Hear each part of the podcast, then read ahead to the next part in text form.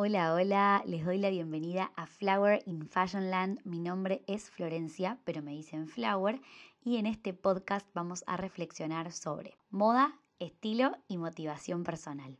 Hoy vamos a debatir sobre el concepto de logomanía. Actualmente muy utilizado en el mundo de la moda y el marketing, tuvo su auge en los 90, luego pasamos por unos años en los que pasamos por más un minimalismo en el cual había una ausencia de logos, los logos estaban muy chiquititos, pequeñitos, pero eh, bueno, para los que se preguntan qué es la logomanía, es la aplicación del logo de una marca en prendas, accesorios y objetos. El logo puede aparecer a gran escala, eh, por ejemplo, en una remera, ocupando un gran porcentaje. Vamos a suponer que ponemos el logo de la marca Prada. O puede aparecer como un rapport, que es la unidad mínima de repetición, por ejemplo, en el monogram de la tan famosa cartera Louis Vuitton. Si bien a mí me encantan las marcas, creo que el uso exagerado de los logos limita a la persona que lo usa.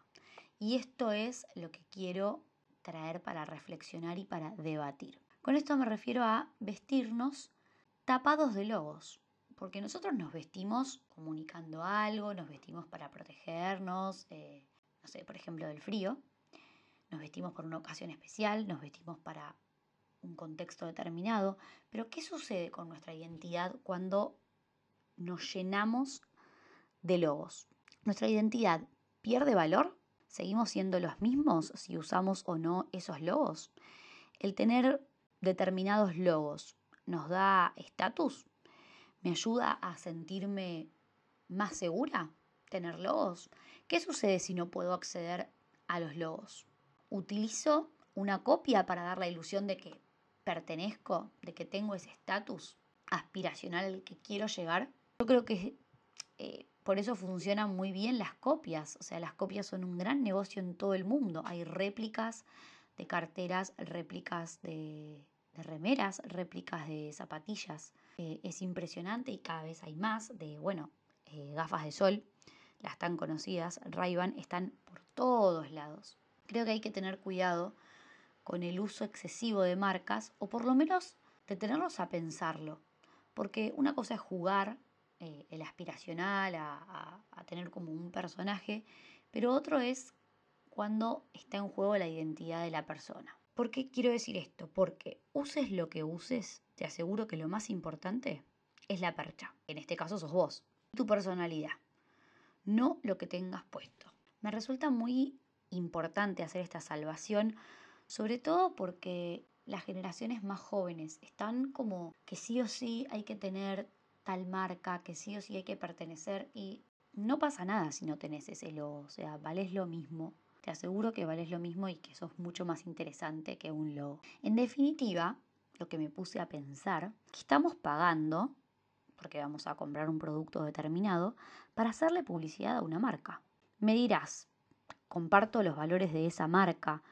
Y sí, en algunos casos es así, y está buenísimo que así sea, porque uno así también refuerza su identidad, su personalidad y comunica con eso.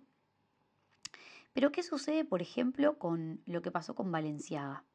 Luego de la repercusión con las fotos y todo lo que pasó, nadie quiere estar vinculado a esta marca, a esta marca en la que todo el mundo estaba deseando tener ese logo. Lo tenían en zapatillas, en gorras, en remeras, en carteras.